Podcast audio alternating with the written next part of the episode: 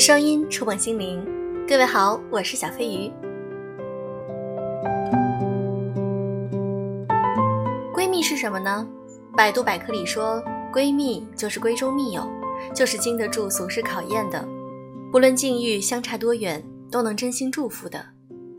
闺蜜听起来如丝丝的阳光，温暖着心底，这是一种别样的温润。今天我想和大家分享一篇我的原创文章，有一种闺蜜。叫遇见你，就如同遇到整个世界。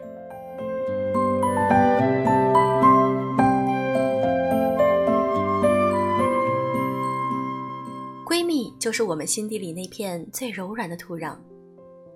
当我们在工作生活中遇到挫折，在遇到失恋时，闺蜜就是那个愿意在这个属于我们俩的小天地里，带着阳光来到我们身边，赶走了阴霾，驱散了苦楚，聊聊天。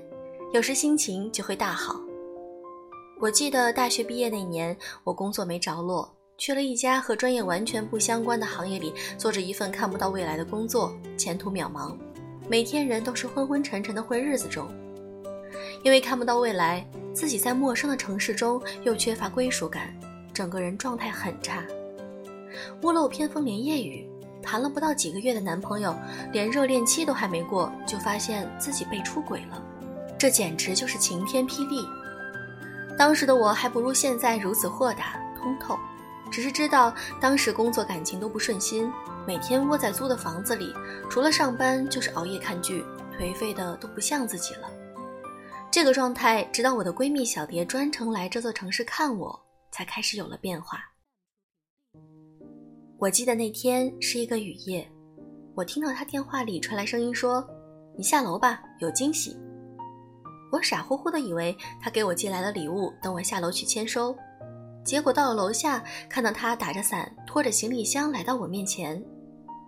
听起来很像偶像剧剧情，但当时的我真的直接哭成了泪人，而且是抱头痛哭，心里的委屈和焦虑、迷茫全部一股脑的涌上来。眼前这个人，我认识了十年的闺蜜，就这样意外的出现在我面前。他给我擦了擦眼泪，开玩笑说：“打算在这哭一晚上。”我竟然笑了，这一笑是这么多天来笑得最开心的一次。他的出现不仅仅只是给了我一种安慰，而是开诚布公的和我坐下来，深刻的交谈了一次。我当下工作的困惑、失恋的原因以及接下来该如何解决，都是我们这次谈话的重点。因为每天都联系。所以直截了当切入主题，他理性的分析了这些问题的本质，总能在我被感性蒙蔽了双眼时，帮我赶走迷雾，思路逐渐清晰，捋顺了这一切我的烦恼。很快，我就和当时的工作 say goodbye，递交了辞呈，和劈腿男友老死不相往来。这些决定就在小蝶来陪我之后，都迅速做了 ending。为了让我能够重新振作起来。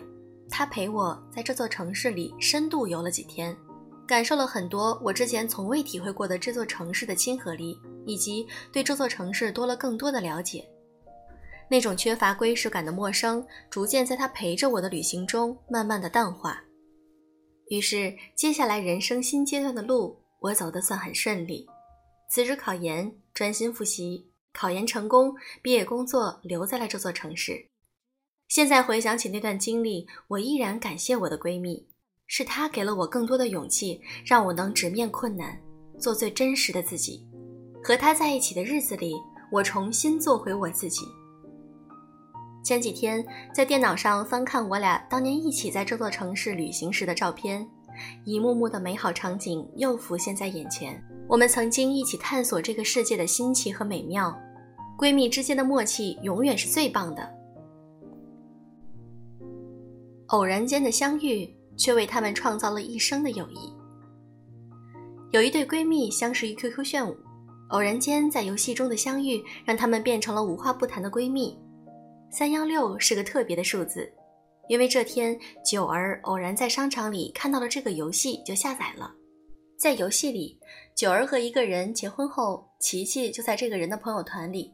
一开始他们并不认识，只是偶尔在游戏里串串门。当九儿和第二任在游戏里结婚后，琪琪已经成了九儿的好友。在游戏中，他们最合拍，在游戏聊天里，他们也聊得很投机。终于，炫舞的第十一个年头的某一天，琪琪说希望做现实生活中真正的朋友。九儿和琪琪做一辈子的闺蜜，她们的感情和游戏互相伴随着成长，从游戏到现实生活都是彼此最好的闺蜜。